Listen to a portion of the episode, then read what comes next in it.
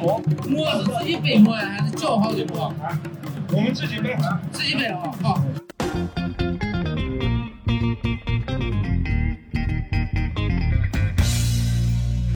Hello，各位听众朋友们，大家好，欢迎收听新一期的掰馍会谈，我是主播小石。嗯，那今天还是我们三个老三样，那我们再打个招呼吧。Hello，大家好，我是林康。Hello，大家好，我是白师傅啊。这期我们三个坐一块儿跟大家聊啥呢？就是聊我们上次没有聊完的这个明清时期关中人民的这个信仰问题啊，就是都大家都喜爱哪些神啊？上次那期节目不知道大家都听了没啊？可能有的人听了，有人没听，或者有人听了，他过一段时间他就忘了啊。我其实，在节目开始简要的跟大家来回顾一下上期聊的内容。上期聊的内容主要就是说，在历朝历代啊，就是官方朝廷都会有一个呃叫四典的这样的一个典章制度，就是说我们在这个四典，四是祭祀的四，在这个四典里面规定哪些神是我们国家整个国家都要崇奉的，要去在定时的时候去祭祀它。对于这些进入四典的这些神或者祭祀的这个典礼，我们我们一般通常把它归为官方祭祀。但是与此同时呢，在民间有些老百姓自己盖的一些什么庙呀，各种祭祀的地方，这个就是民间他们自己喜爱哪些神，是民间自己敬拜的。我们上期主要从这两个方面去聊，然后在官方这边呢，主要聊的是各种坛为祭祀，其实就是说是坛为啊，其实就是跟呃现在我们北京的这些天坛呀、什么地坛呀、日坛、月坛一样，它就是修这么修修这么一个坛来祭祀。坛为祭祀主要是在关中的各州府县它都有，基本上主要囊括了这个呃社稷坛，然后祭社稷的风云雷雨山川坛，然后祭这些就是自然条件、日常气候的这些神灵的，然后还有历坛，主要是祭祀这个所谓的厉鬼的啊，让他们不要闹事儿。然后在清朝的时候呢，又增加了先农坛，这个为什么增加？我们上期节目聊过了，感兴趣的时候可以可以去上期节目听一下。然后除了这个坛为祭祀之外呢，还有对孔子的祭祀啊，这就是文庙、孔庙，对吧？对于这些一些历史上的这些帝王、名臣、名将、名相的这些祭祀，都是一般在关中地区比较有名的，像汉朝的或者唐朝的历代比较出名的帝王，还有一些名将、名相。哎，那个人气最高的是谁？小石你还记得吗？哦，人气最高的是这个张载啊，还记得？因为在整个明代的关中地区，张载一个人他有六座这个庙来祭祀他，然后其他的人气比较高，像汉武帝他有三座，然后这个汾阳王郭子仪有三座，嗯，其他人呢也就是一座两座这这个水平，嗯。所以说张载在关中人民心中还是比较，呃，大家比较这个爱戴他，嗯。然后除此之外呢，每个城每个城不管是府城也好还是县城也好，它都有城隍庙，嗯还有在西边，关中的西边西府，它有一些马神庙，这个是受这个平凉、甘州那边的这个养马的这个信仰影响传播过来的。然后还有以华山为中心的这些周围的州县，它会有西岳庙，嗯就是祭祀华山。然后到了明代，然后这些祭祀里面会增加一些地方官员，就是人民群众爱戴他们，嗯所以给他们立了生祠，或者说叫遗爱祠什么的，来表彰这个官员的功绩。当然，到明代的后期，因为官场风气非常腐败，所以很多这个当官的人他不要脸，他自己给自己修这个生祠，嗯就是在任的时候自己主持自己生祠的这个修建，或者说他为了巴结一些权贵啊，嗯给他们修生祠，所以这个这个后期他就政治工具了。这个体系就对败坏了啊，这是明代的一个状况。然后还有一个人呢，是这个明代比较就大家比较喜爱的是谁了？就是这个刚崔府君，崔府君叫崔珏，嗯，就是《西游记》开头这个呃救了这个唐太宗一命的这个地狱的判官。嗯他虽然说是地狱的判官，但他也是在阳间也也为官，所谓的这个日断阳，夜断阴，是唐太宗的手下，然后在地狱里面又救了唐太宗一命。包括后来也救过唐玄宗，再后来最有名的是尼玛杜康王，对吧？嗯就是救了这个南宋的开国皇帝赵构啊，这个大家如果感兴趣的话，可以翻我们上期的节目去听一听啊，这些内容都在。这是我们上期节目内容聊到了这个，呃，主要是明代的官方和民间祭祀，对吧？嗯哎，我们这期聊聊到了清代，在官方祭祀这边，他又搞了一些什么新的东西？嗯啊，首先上期我们聊了，在关中地区很重要的一件事，就是这个太白信仰，就是对于大家拜这个太白山神，或者把拜太白山，对吧？为啥要拜太白山呢？因为关中这个地方，对吧？大家都能看得到太白山，而且太白山山顶有积雪，所谓这个太白积雪六月天嘛，对，很容易让人往一些很神圣呀，就是缥缈，很清静呀，对，就是很仙儿的那方面去联想。包括很多人一看到雪山说哇好圣洁，对不对？对就是大家都有这种感觉。所以当时的人们就认为太白山是那些仙人修修炼修仙的地方。然后在隋唐时期，太白山因为首都在关中嘛，在西安，所以太白信仰就被列入国家这个四点，上升为国家信仰的这个正神。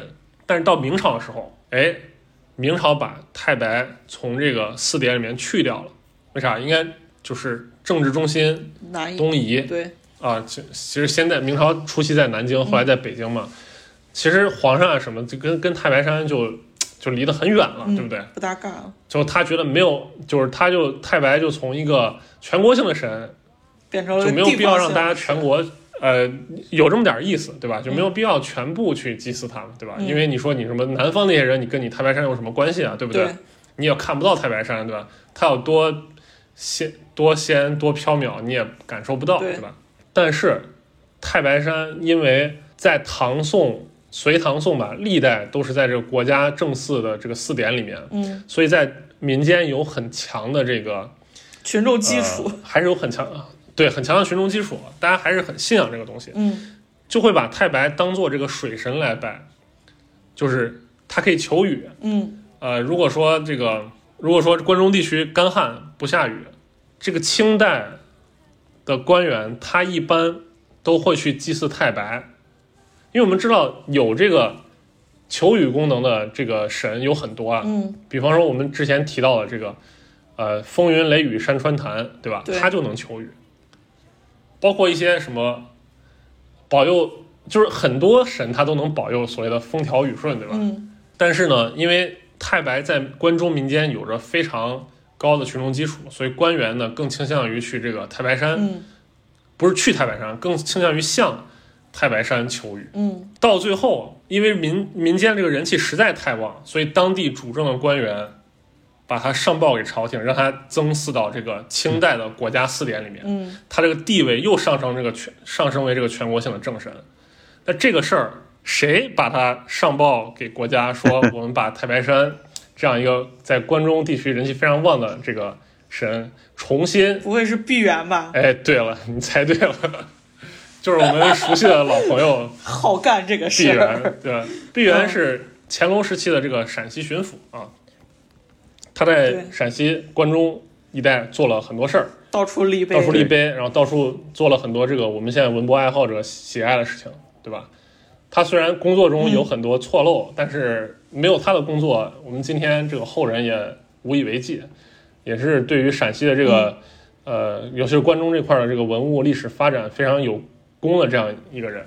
他呢，当时就是关中大旱，他要去求雨，对吧？你求雨，你就有很多地方可选，你要么去这个风波雨势潭，或者叫风云雷雨山川潭，或者包括终南山的这个这个信仰，终南山庙它也能求雨，太白庙它也能求雨，但是毕沅呢，他就非常钟爱这个太白庙，他历次就是积极的参与去这个太白庙这个修葺，然后求雨呢也会去这个太白、去太白庙去祭祀去求雨。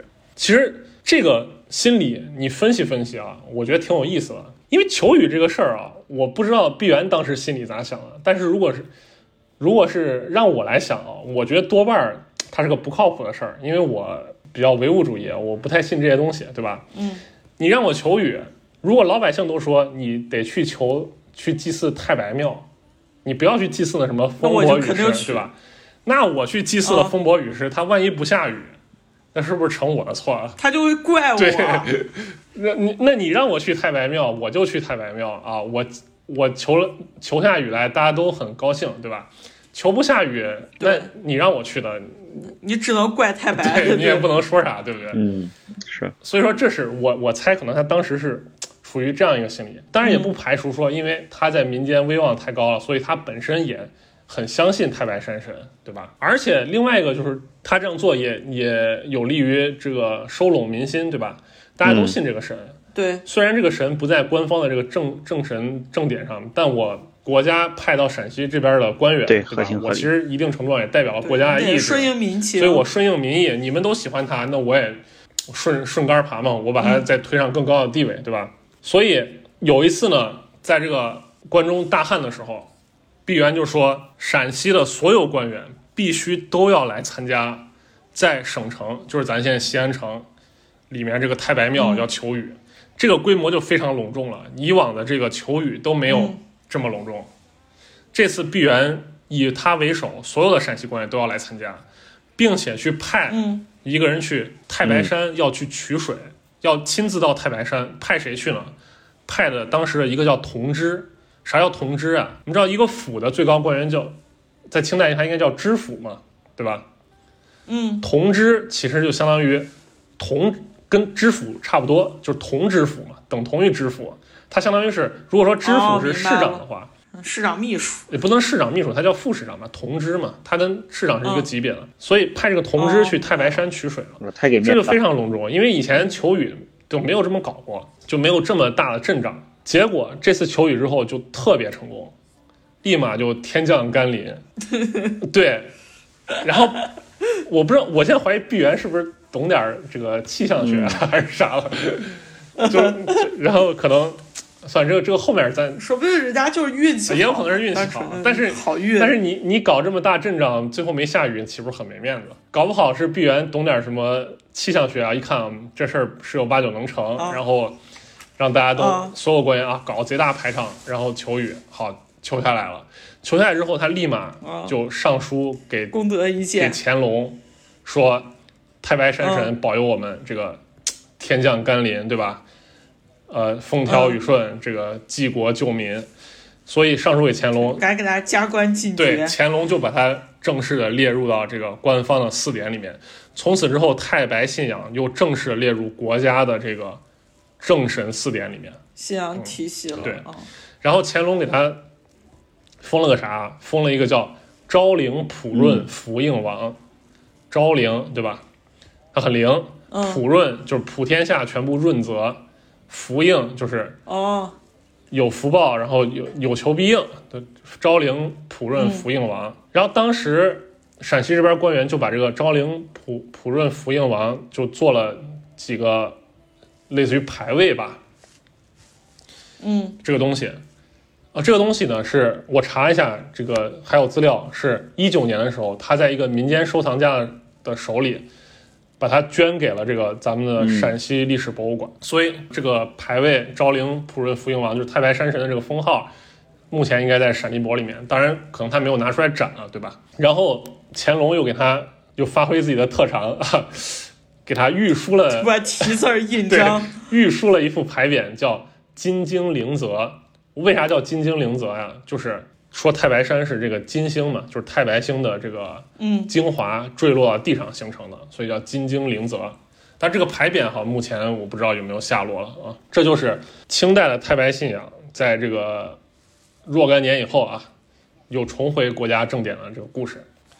就大家可以看、嗯看出这个过程中，我们民间信仰其实是可以转化为这个国家信仰的，但是需要通嗯有几个条件，一个是在当地有很高的人望，再一个就是当地的主政的官员得积极的去运作这件事儿，第三点是你得有一定的运气，你得真的就是得碰上有这个所谓显灵的这种这种机会，你才可以。对，这就是民间信仰如何上升到官方信仰的一个一个例子。这有民间信仰，因为信的人多就上升到官方信仰的例子，那就有那种官方信仰，我强制让你民间去没人信，去信的这种例子，对吧？就是我官方我推，我目前推一个神让大家去信，对吧？让大家去拜，有没有这方面的例子呢？其实有有这方面的例子。这例子是什么呢？是清朝的时候有一个叫刘猛将军庙，就是有一个神叫刘猛将军，就是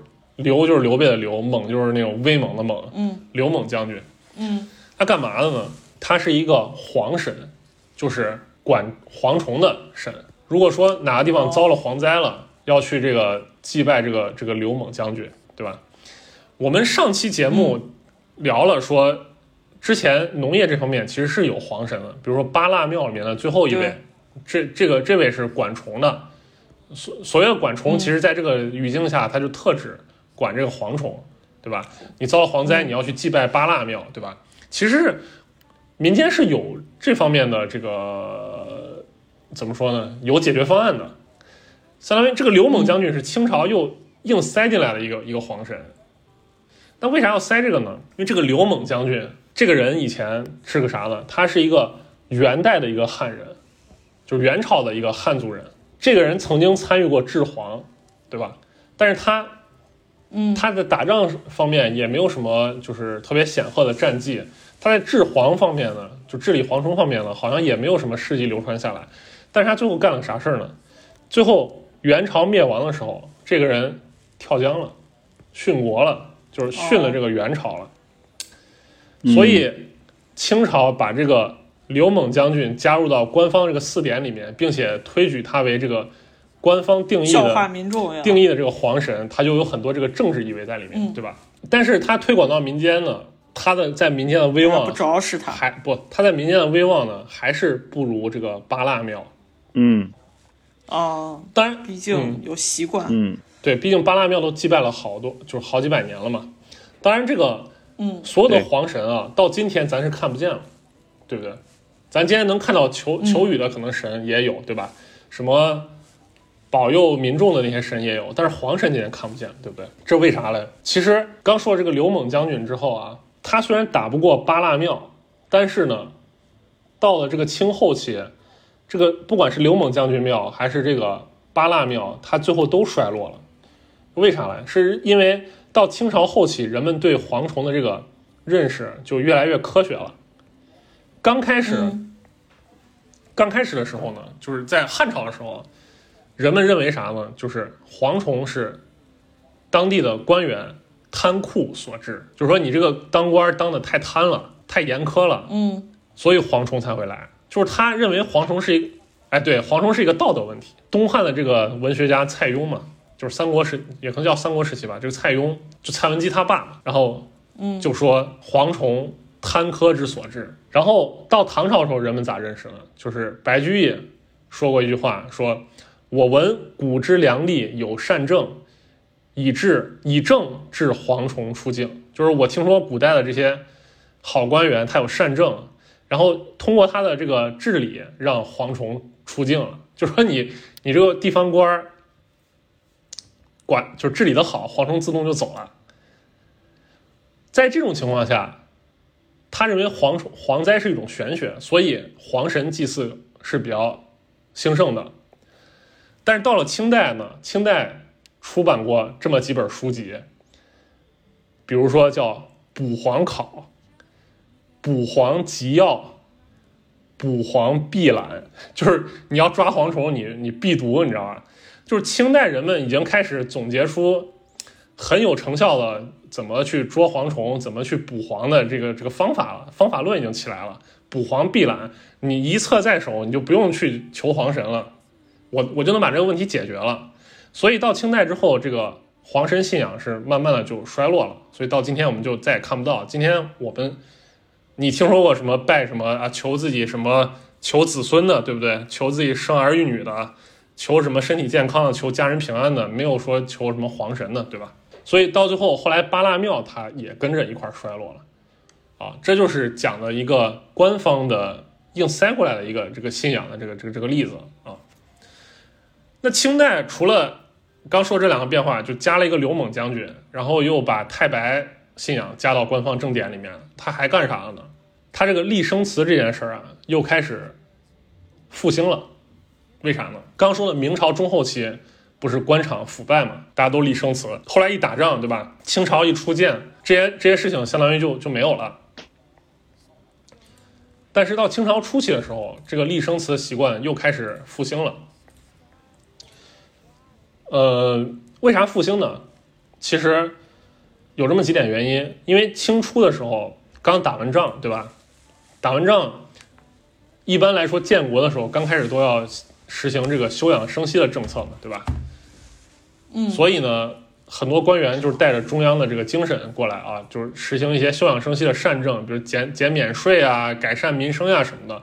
所以在这个大背景下，这官员很容易受到这个群众的爱戴，对吧？你比如说长安县有一个叫什么贾公生祠，贾公生祠是纪念谁的呢？是当时的这个康熙朝的陕西巡抚，叫贾汉富。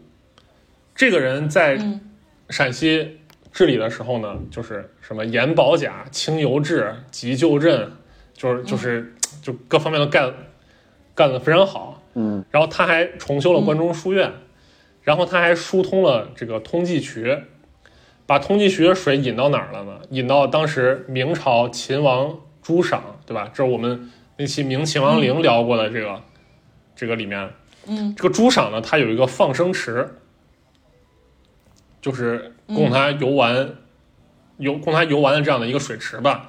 他把这个放生池和这个通济渠同时又都疏通清，就是修理好了。因为你想，明朝到现在可能那个早都荒废了这个贾汉赋就把这些修修理好了，把水引到这个放生池了，同时把它改名成什么？改名成莲花池，这个就是现在的莲湖公园。所以相当于我们刚上期说那个于子俊鱼林之父，那这个贾汉赋就是莲湖公园之父，对吧？嗯 然后，所以人民群众就给他立了一个叫贾公生祠去纪念他。而且清朝呢，对于这个给官员立生祠这件事儿呢，他其实管得不严。为啥呢？他其实当时有一个聚拢人心的效果，对吧？你立一个生祠在这儿，就说明我们清朝派来的这个官员他治理的好，对，说明人民群众认可他，就是相当于你官员的善政也是这个清朝就国家朝廷的善政嘛，所以立在这儿的话有利于聚拢人心，所以清代也就不管了。但是等到乾隆以后，基本上这个江山已经坐定了，他又害怕立生祠这种现象导致这个官场腐败，对吧？就走明朝中后期的老路，所以从乾隆朝以后，他开始管得严了，所以这种给官员立生祠的现象慢慢就没有了。这是生祠这方面的。还有一个变化是啥嘞？就是明朝的时候，我们讲之前的数据啊，就是关中四十个州县嘛，有四十个城隍庙，相当于一个州县，每个州县它都有一个城隍庙，对吧？但是到了清朝的时候，城隍庙数量暴增，怎么个暴增法呢？我们之前说长安县和咸宁县各有一个城隍庙，对吧？到了雍正朝的时候，雍正朝修的《陕西通志》里边说啥嘞？说长安县有三个城隍庙，咸宁县有九个城隍庙，就光这等于两个县就已经有了十二个。对，光这俩县就有十二个城隍庙了。这为啥嘞？那肯定是首先城隍信仰兴盛嘛，对吧？对，哦，我先说说这个这几个城隍县呃城隍庙就是都在哪儿，对吧？我不一个一个说了，我说一些跟今天有关系的。首先，在这个府治西，就是所所谓的府治，就是其实西安府城嘛，就是就是咱嗯现在城墙里面这一圈儿，对吧？嗯府治西这个城隍庙就是明朝那个城隍庙，也就是那个都城隍庙，也就是咱现在西大街的这个城隍庙，嗯对吧？嗯然后还有一个在哪儿呢？在河池寨，河池寨就是咱现在河池寨立交，对吧？大名鼎鼎的河池寨立交，这个距城二十五里，这有个那个有一个这个城隍庙。然后唐宗寨这个这个我不知道在哪儿，呃，这个地名可能现在都不存了。然后还有个城隍庙在哪儿呢？在这个王曲镇，就是前一阵子前两年吧，我骑摩托还路过那儿，还还还进去看了。这个林老师可以跟大家介绍一下。啊，在王曲镇的靠西边，然后呢，沿着那个它那个旁边那条河，然后迎着河那块儿有一个十三朝总城隍庙是吧？十三省啊，十三城总城隍庙跟那种呃办事处一样的地方，但是前面有广场，然后呢，祭祀的那个烟炉啊也也很大，估计其实祭祀的时候应该还挺隆重的。这个我没仔细考证过，说为什么它叫十三省总城隍庙。这个有知道的这个听众可以跟大家科普一下啊。这就是这个城隍庙还是现存的嘛，对吧？对，还有一个在哪儿呢？在这个明都镇。名都镇就是咱现在这个，就是西安人都知道，这个火葬场搬到明都镇了，对吧？之前在三兆，就是现在搬到明都了。明都镇以前也有个城隍庙，对吧？嗯，为什么在这个清朝的时候呢，这个城隍庙数量会暴增呢？首先，你想，城隍城隍，它有城，它才有城隍，对不对？嗯嗯其实清朝有一段时间，它是城镇化发展比较迅速的一个时期。对，人口暴增，它经过了这个明末的这个战乱之后，因为咱学历史都知道，说明末什么资本主义萌芽嘛，对吧？嗯，后来清朝进来，把这些东西都打断了，是吧？对，后来经过各种战乱打断了，然后后经过了这么明末清初这么多年的休养生息之后，慢慢的这些萌芽它又出来了，所以在各所各地啊，它这个商业又开始繁荣，所以就渐渐形成了城镇。你之前对，就咱就说明都那个城隍庙，它这个明都为什么会有城隍庙呢？因为当时明都属于咸宁县，然后明都镇呢是出布的地方，它是以织布闻名的。当时这个乾隆朝的这个西安府志就说、说这个布出明都镇者为佳，就是说明都镇这地儿卖的好，不出来的布是质量好，像什么澄城县，它有个四前镇，四就是寺庙的寺，嗯寺庙前边寺前镇，嗯这个镇是干嘛的？是做醋的。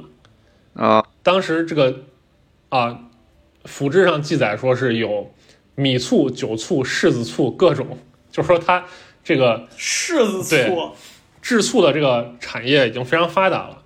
那既然这个产业发达，那就是商业也就跟着发达，然后商业跟着发达就开始城镇化嘛，对吧？那城镇化的话，它就会需要城隍，对不对？呃，你们大城市都有城隍，那我们这个，哎，我们也要个城我隍，对吧？来保佑我们这个这个，我觉得这个，我这这个我要多补充一句啊，就是咱现在所理解说，为什么西安这些周边的什么镇呀、村呀有这样子的城隍庙，然后呢，白老师也解释说它有这样子的产业或什么的，这个其实我们要放开一下视角，就是到在清朝的时候，整个这个陕西省城它其实规模没那么大，不像今天这样，所有的产业能集中在城市中间，然后呢搞得周边村子其实什么都没有，只是住点村民种种地而已。但是其实在，在这种在清朝那会儿，产业还没这么集中的时候，其实整个这个西安及周边地区，它这个这个产业功能是分开的。你比如说附近某个镇子、某个这个这种比较初级的工业比较发达，它没有没有移到城内，而且城内也没有这么大的这个这个交易空间留给它啊。地方，所以说，其实像比如说像北边儿呃什么三原呀，还有什么呃富平啊，还有这些，还有南边这些名都啊，或者或者是呃呃也呃我想不起来名字啊，就周周边这些村镇，其实比我们以前想象的这些经济要发达多对，啊。嗯其实一度这个京三高地区，就是所谓泾阳、三原、高陵这地方，能跟陕西省城，就是咱现在所谓这个西安市这一片儿，是能分庭抗礼的。对包括那个那个嗯电视剧，电视剧叫啥来着？那个年花开就是孙俪演的那个。对他讲的是，啊他们其实是在哪儿，在泾阳还是哪儿？我忘了。对在泾阳泾阳县。啊他们在泾阳。就是泾阳县。啊，经商的。做生意卖茯茶嘛，对，所以他当时这些周边县，他那个经济都非常发达了，然后所以他们也就会开始给自己设立这个城隍庙，这就是清朝为啥城隍庙暴增的一个原因。还有原因是当时城隍庙兴起了一种活动叫迎神赛会，这个大家能听说过没有？对感觉是非常潮汕的一种活动。对，其实跟咱们那个讲泉州那期啊，咱们非常早的有一期讲泉州的这些信仰空间的这个节目，就说泉州呃闽南那边的人啊，他会把他们每个人都信仰自己，相当于自己街区他有一个信仰的神，他们在一定时间会把自己的神抬出来游行，然后一路上做各种充值灵呃力，表演呀、什么各种就是就很热闹，有点像社火，有点或者像庙会那种感觉，嗯呃，不是说像庙会，它就是庙会。当时流行了一种风潮，就是城隍庙的迎神赛会。但是对这个活动，其实历来都有两种解读。一种解读就是说，经当这个经济稳定，然后发展到一定程度之后，人们开始需要一些娱乐活动了，然后就开始大肆的在这个城隍庙去搞这个迎神赛会。还有一种解释就是说，嗯。人们当时是为了抗争这个清朝的这个统治，所以以这个城隍庙的这个这个名义进行一些就是集结或秘密活动不能说秘密活动吧，它其实没有上升到说那种会党呀或者秘密结社那种程度，但是它可能还是对当时权威的一种一种反抗，就像这种，但是它可能不像是那种特别有一个严密的组织呀，说我们要进行什么什么行动呀，可能没有到那个级别，但是他可能人是带有那一点意味的这种感觉，但是这两个解读你。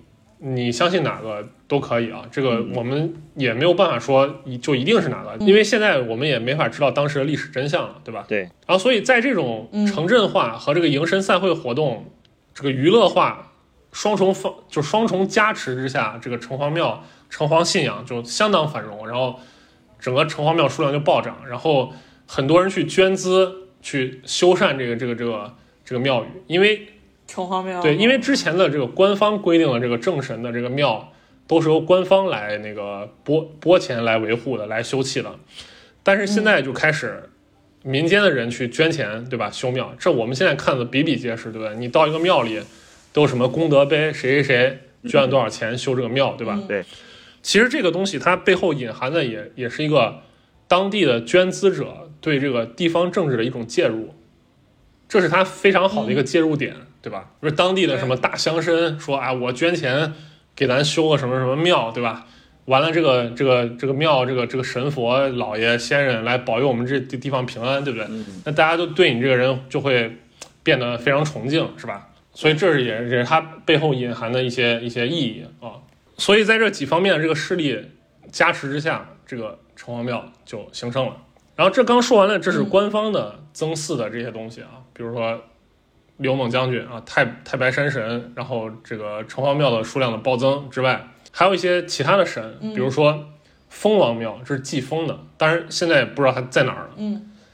然后有吕祖庙，吕祖庙这个是祭吕洞宾的，对吧？这是算是道教的一个一个派系，但是吕吕祖庙它其实有时候就会脱出这个道教体系来，变成一个民间信仰，也也会去供奉的一个神，对吧？然后还有孙真人祠，孙真人祠，你猜？祭祀谁的？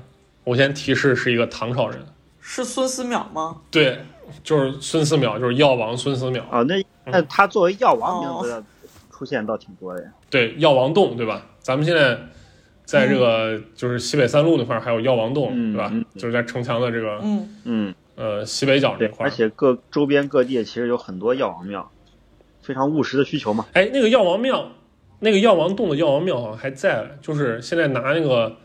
那个铁板 就是那种建建啊，给他打对，围了一个小庙，里面这个庙王呃药王还在里面供着啊。然后还流行一个啥呢？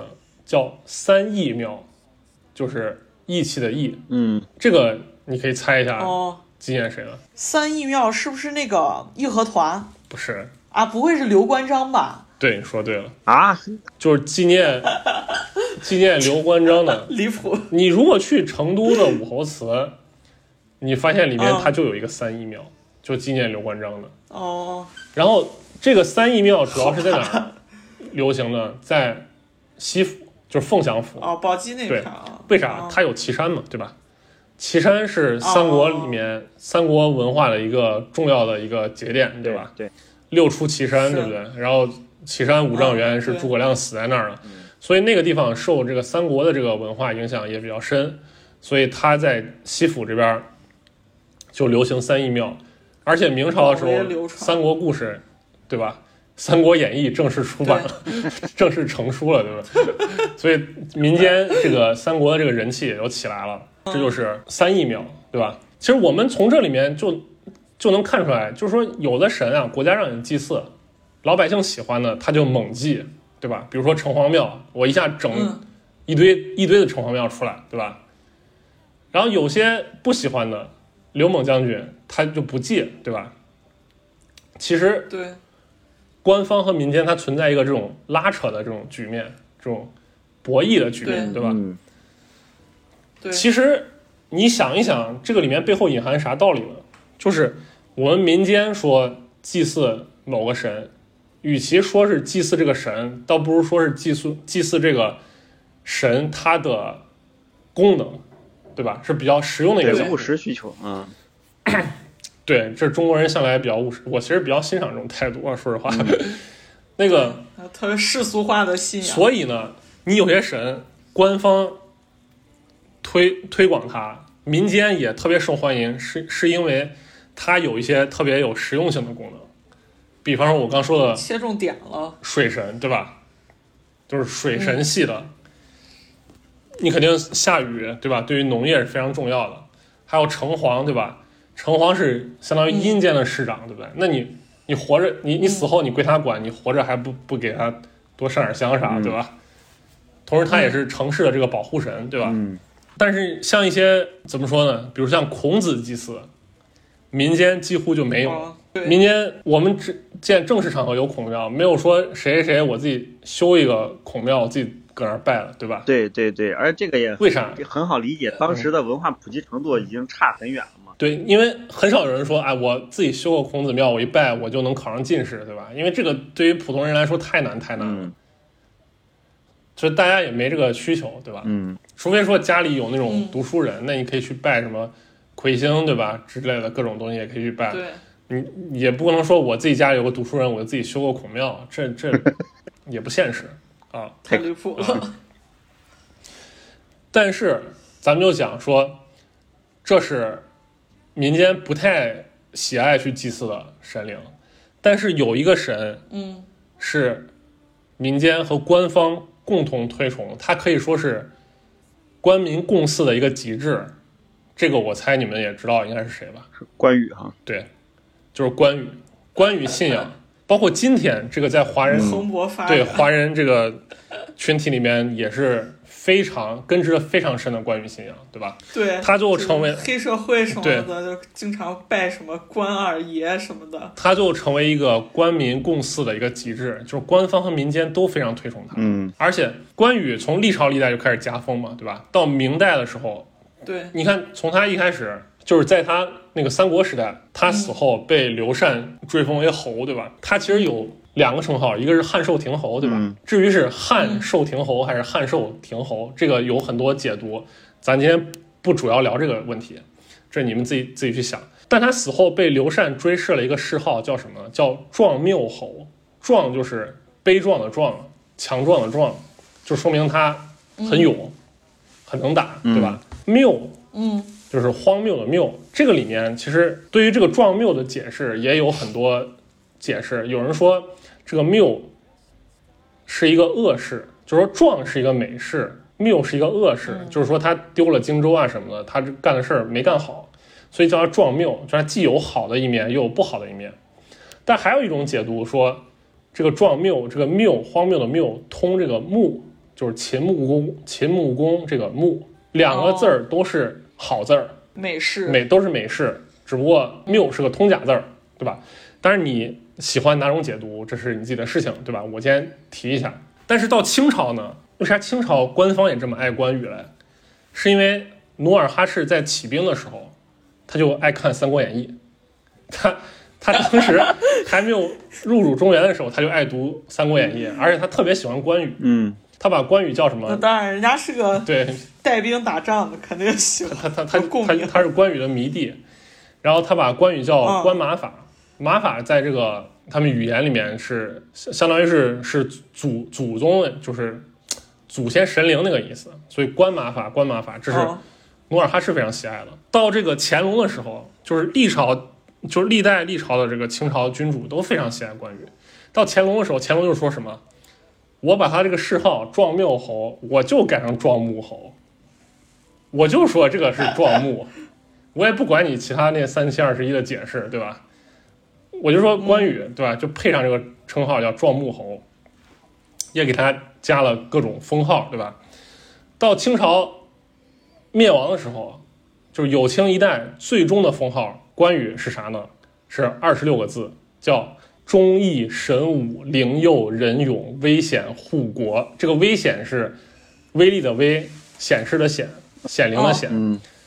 忠义神武灵佑仁勇危险护国保民保民京城绥靖义赞宣德关圣大帝。所以关羽最后就就变成这样了，就巴拉巴拉巴拉一长串名字，对吧？嗯这是官方对清清朝官方对关羽的态度。那民间对于关羽啥态度嘞？就是他是首先他是财神，对吧？嗯他是所谓的武财神，对吧？嗯那你财神，那谁不喜爱啊，对吧？而且他还是各种行业的这个行业的神，嗯比如说他卖过豆子，他卖过豆子，所以他是这个豆腐行业的神，对，他是豆腐行业的神。然后他用过刀，他是那个就是理发师剃头这个行业的神。然后各种啊，反正有关系的没关系的，他都能扯上关系，就拜关羽为他们自己这个这个行业的神。嗯然后他同时呢，也有什么护民驱贼啊这些功效，对吧？总之，嗯信仰这个事情，他就是这样。刚开始，他可能是一个单一的神格啊，我就是管水神或者干嘛的，就像我们之前讲那个马神一样，马王爷，对吧？一开始只是管马的，后来说，那你既然能管马，那就能管其他的家畜，对不对？家禽家畜，对不对？嗯那你既然管得了家禽家畜，那其实上家禽家畜就是我家的家家产啊、对吧？嗯那你就能管我家的家产，对不对？他这个神格是不断的在上升的，嗯只要他的这个呃信仰呢就更繁荣，对吧？嗯所以民间就会各行各业呀，然后就把各种功能会附加到关羽身上，最终关羽就变成了所谓官民共祀的一个一个极致，嗯对吧？啊，嗯包括这个关羽信仰之前，它也是有一个流变的过程的。这个我之前也看过相关的书籍，但是咱今天就有机会再跟大家聊。呃，想说这个就是啥呢？前一阵子就是咱们也是咱们西安非常知名的演员，就是在九四版《三国演义》这个剧集里面饰演关羽的这个陆树铭陆老师，是咱西安话剧院的演员，然后他去世了，就是提到这儿了就。呃，在这边也纪念他一下，也是一个咱西安非常杰出的演员。然后，其实我当时说到这儿，为啥要说这个关羽信仰的这个流变呢？我们可以看关羽从最开始的汉寿亭侯或者壮缪侯，然后历朝历代不断的加封，后来后来到什么王，先开始是武安王，对吧？他只是封王，后来到帝君，后来叫大帝，对吧？不但是大帝前面叭叭叭一串名字，这都是历朝历代去给他升级出来的，对吧？你可以说你从一个唯物主义的角度来看，说他，呃，可能是有点荒谬，对吧？因为所谓的神，他终究是人间这些人给他封的，这是一方面，对吧？嗯就说白了，皇上说你是个神，那你就是个神，对不对？这就是小石前一阵子说的那个问题，对不对？我宗教跟政治之间是一个什么关系，对吧？这问题大，咱今天不聊这个。你可能会觉得这很很很好笑或者很荒谬，但是我我想说，在关羽身上，他其实另另外一方面反映的是关羽，就是很多人很多人民群众把他的希望寄托在关羽这样一个形象上，才不断导致这个呃他的称号、他的神格在不断的升级，对吧？嗯，你可能会觉得他荒谬，但他背后其实显示的是对人心所向，或者说人的这个爱戴集到他身上了，而他的也是一步步变化过来的。刚好陆树铭老师就是，我不知道大家有没有观察过，在这个九四版《三国演义》去播出之后啊，那个所有的这个关帝庙的塑像就越来越往他的这个形象上去靠近了。所以可以说，哦他是把他自己的形象，他通过他在这个电视剧里面的这个精彩的这个演绎，他人为的把关帝信仰又改变了一次方向，就是用他这个形象，对吧？嗯就相当于把他自己的形象刻到这个关帝信仰里面，而关帝信仰又是中华民族非常重要的一种信仰，所以说他跟着这个历史的洪流，他的形象就能一直传下去。其实我另外一方面讲，就是他也非常幸运的。我记得当时他去世可能呃几天之后，几天之后吧，我大概发了一个朋友圈，我这边可以大概跟大家说一下，就是以表达我对他的一个一个纪念。就是咱今天刚好聊到这儿了，嗯，就是我就下面也是念我这个朋友圈的这个内容啊，就是。到底弥勒从一个英俊王子变成如今大肚胖子的形象，是否受到了布袋和尚的影响，对吧？这个咱知道，弥勒是一开始从犍陀罗那边传来的时候，他是一个身材很好、很帅的一个一个形象，但是后来知道，我们今天这个记的这个弥勒佛，他是一个大胖子，他肚子非常大，然后而且笑口常开，看起来这个人畜无害的一个形象，对吧？龙门的卢舍那大佛又是不是按照武则天的形象塑造的？这也是一个传说了，说龙门石窟的那个卢舍那大佛是按照武则天的样貌去去刻的。这些问题的真假，可能我们今人永远无法知晓了。但自从九四版《三国演义》播出之后，全球有华人的地方所敬拜的关羽形象就越来越统一，全部是以陆树铭所塑造的关羽形象为蓝本，包括日本开发的各种游戏中的关羽形象也随之改变。这个玩游戏的话，你会知道，像光荣出的什么《三国志》呀，包括什么后来《三国无双》啊这些东西，关羽的样子就就都变成那样了。从此说起，对关羽形象的演绎已不做第二人想，而关羽信仰又是中华文化很重要的一部分。不知道后世的历史学家在考证关羽形象的时候，是否会勾陈出曾经有这么一位演员，他通过自己精湛的表演，把自己的形象深深刻在了关羽信仰乃至中华文化的流变中。至于我，我觉得最神奇的是，虽然没经历过弥勒和武则天的时代，但关羽形象的再定义却发生在自己的眼皮子底下。也许这些问题会令后世的历史学家抓耳挠腮，但我轻易看见了答案。想象一条壮阔的河流，今天我看见了一股支流是如何汇入其中的。感谢陆树铭老师让我亲历了这一历史现场。然后，岁月是无，后面这个又有点有点那个矫情，就不念了。就我想说是啥，就是首先第一层意思当然是悼念他，对吧？就是我非常喜爱嗯这个《三国演义》的这个剧集，然后也比较喜爱这样就是塑造出关羽形象的这样一位演员。第二层意思呢，其实说，你看我们聊了明代和清代的这个关中地区的信仰，你你会看到他这个信仰不是一成不变的，他是在各方合力下，有来自官方的，有来自民间的，共同角力、共同这个拉扯、共同博弈出来的一个，就导致这个洪流改变方向的一个结果，对吧？对，这个结果在今天依然很鲜活，它依然在被改变。虽然我们今天已经迈入了唯物主义的时代，但是信仰这个东西，我们我作为一个唯物主义者，我不想去百分之百的否定它，因为它在某种程度上就反映了这个人民群众的呃心理的寄托和期望。所以聊到这儿，其实这两期关于这个关中明清信仰流变的这个呃这个节目也就差不多了。嗯啊，我最后再说一点，这些祠庙呀，现在我们能看到的都少了，为啥呢？是在民国时期，辛亥革命之后呢，因为当时说德先生、赛先生嘛，对吧？